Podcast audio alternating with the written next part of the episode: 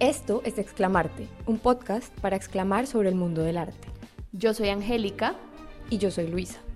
Dos historiadoras del arte interesadas en explorar la intersección del arte y la vida. Están invitados a escuchar todas las semanas nuestros análisis y observaciones sobre el mundo del arte. Porque para exclamar sobre arte solo hay que ver arte.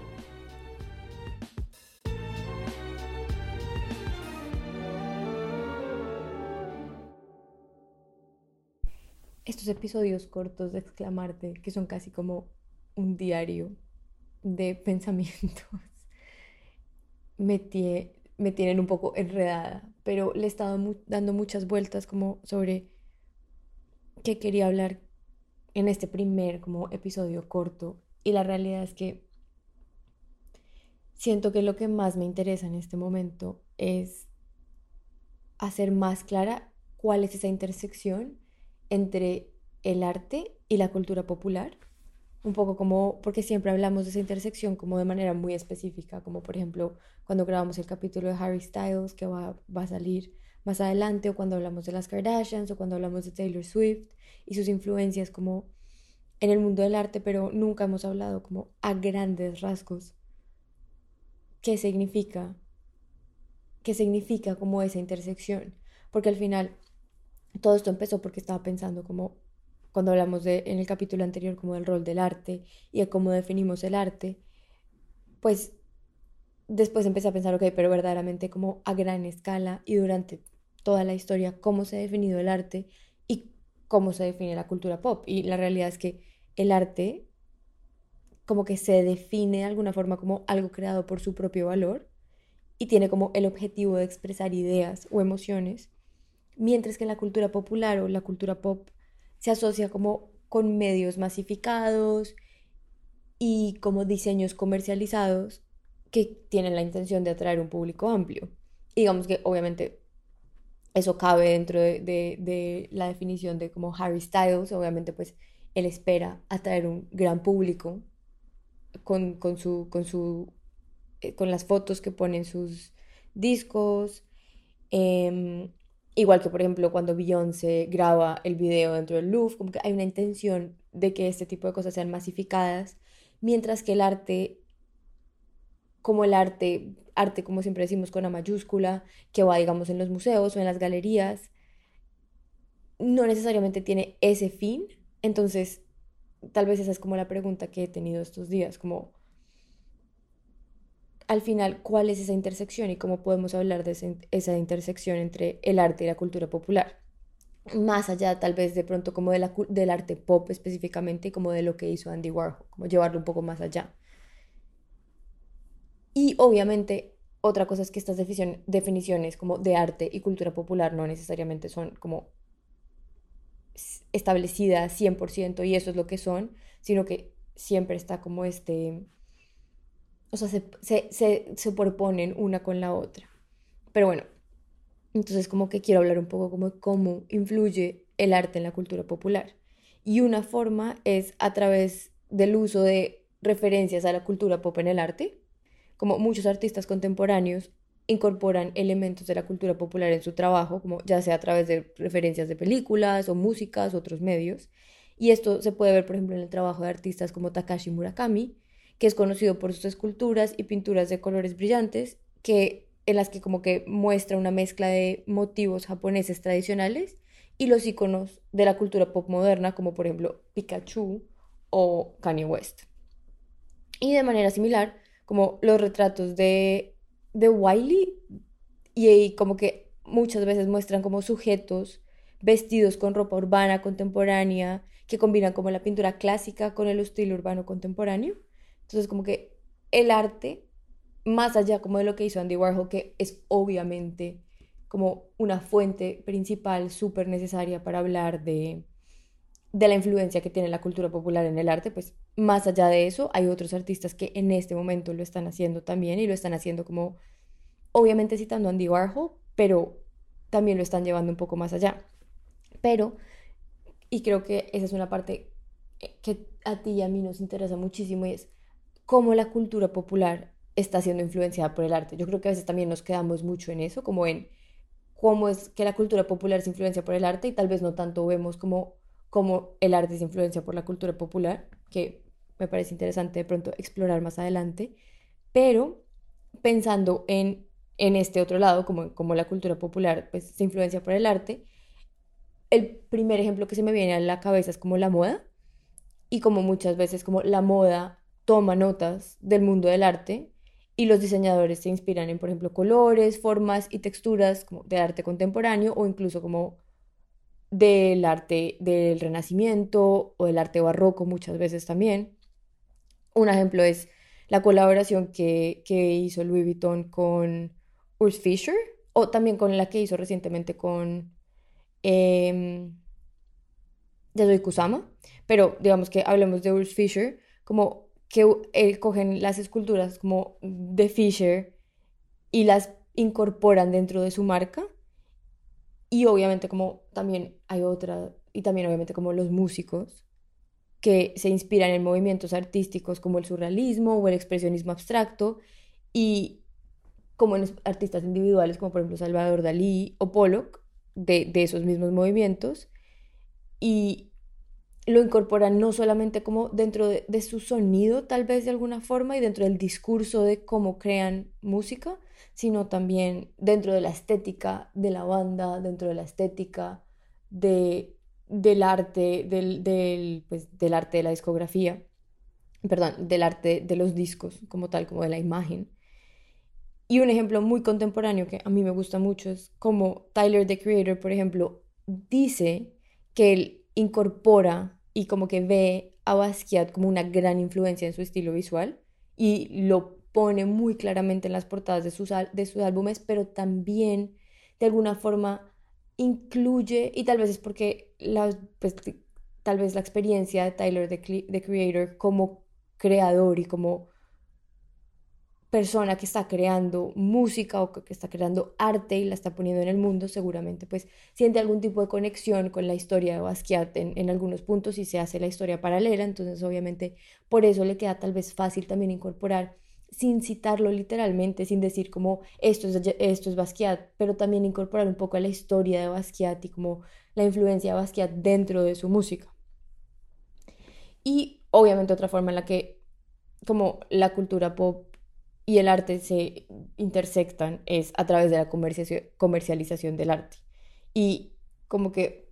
aunque volviendo un poco a la definición que dije al principio de que el arte se considera algo creado entre comillas, exclusivamente por su valor estético o emocional,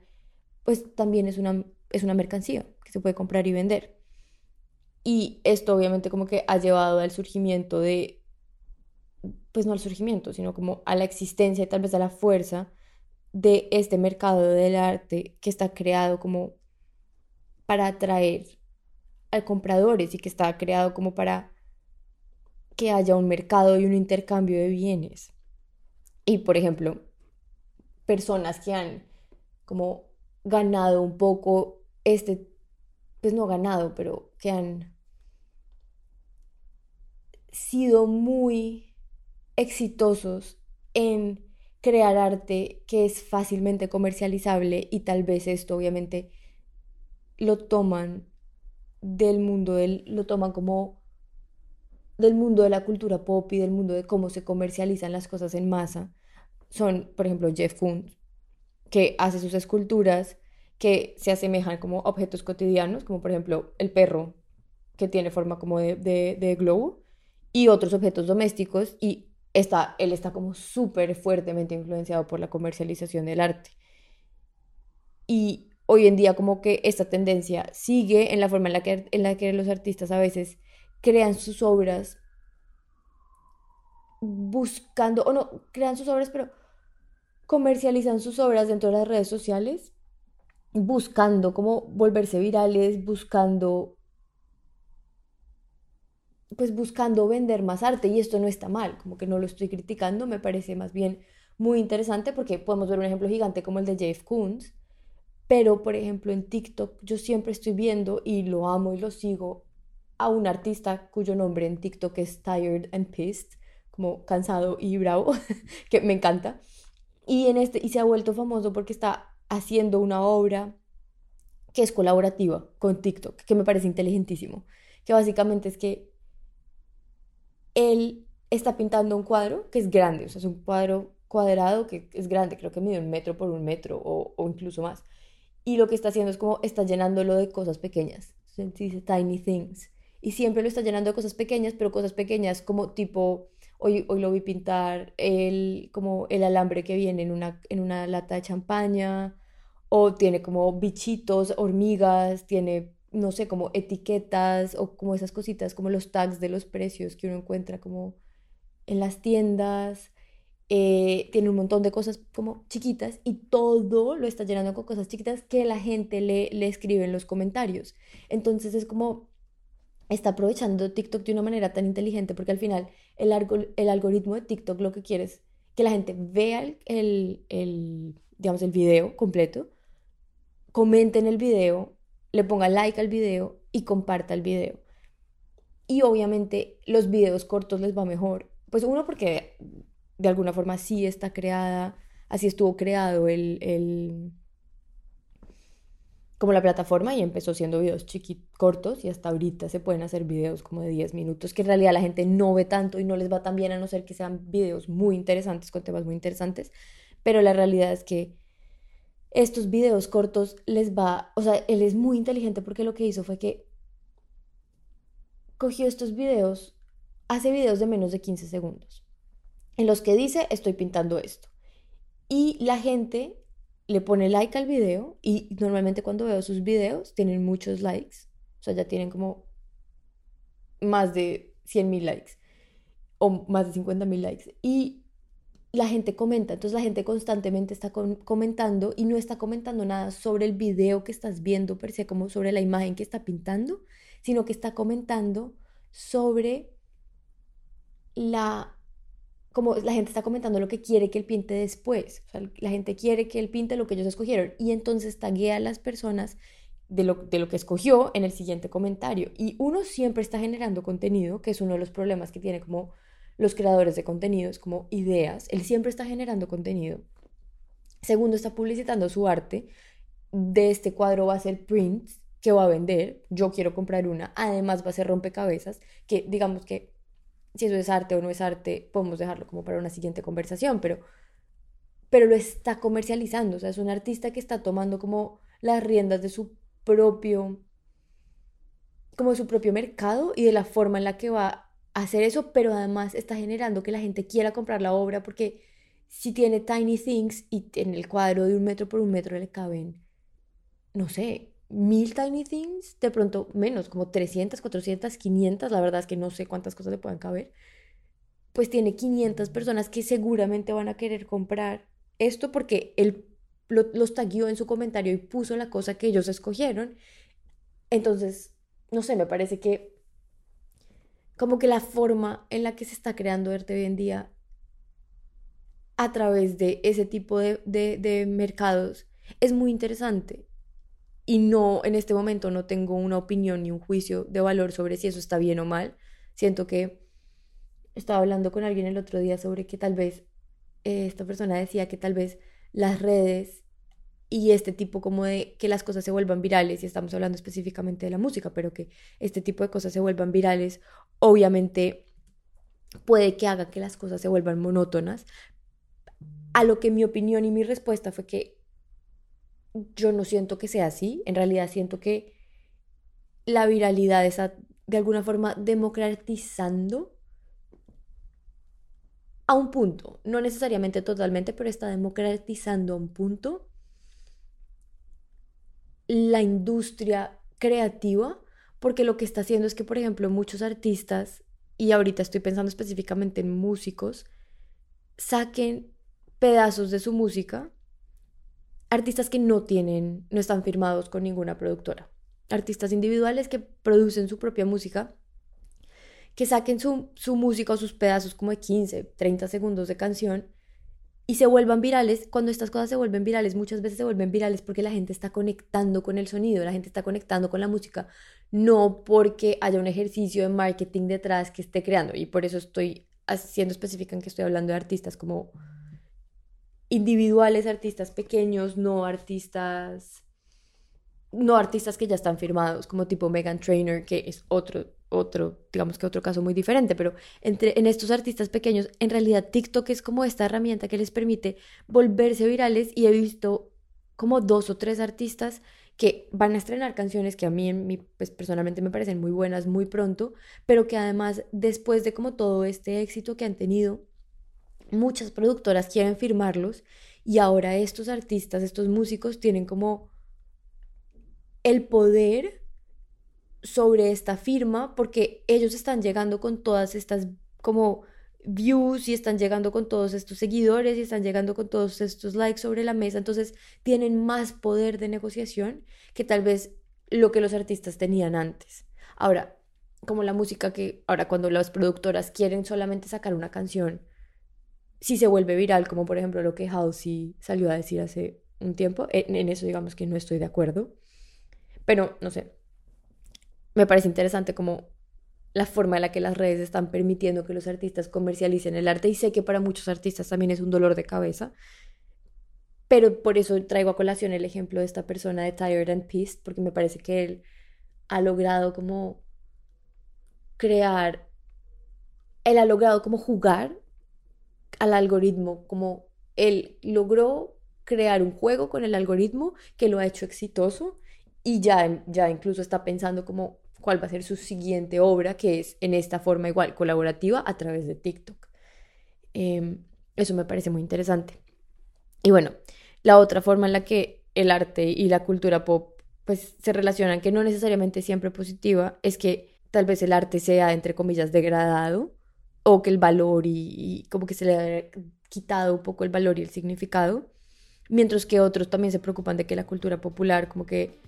haya llevado como una homogenización de los estilos artísticos. Pero yo soy pro tal vez la idea de que el, las redes sociales y todo, y como la cultura popular, y estas influencias y como estos puentes que se empiezan a trazar,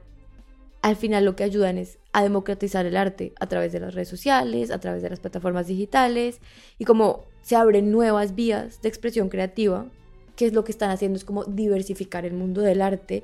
quitar como ese monopolio de poder que hay, que tienen a veces las productoras musicales, las galerías, los museos, y como abrir el espectro de negociación y como el espectro de interés a otros lugares. Y pues al final la realidad es que yo siento que esta tendencia que siempre ha pasado, pues seguirá pasando en que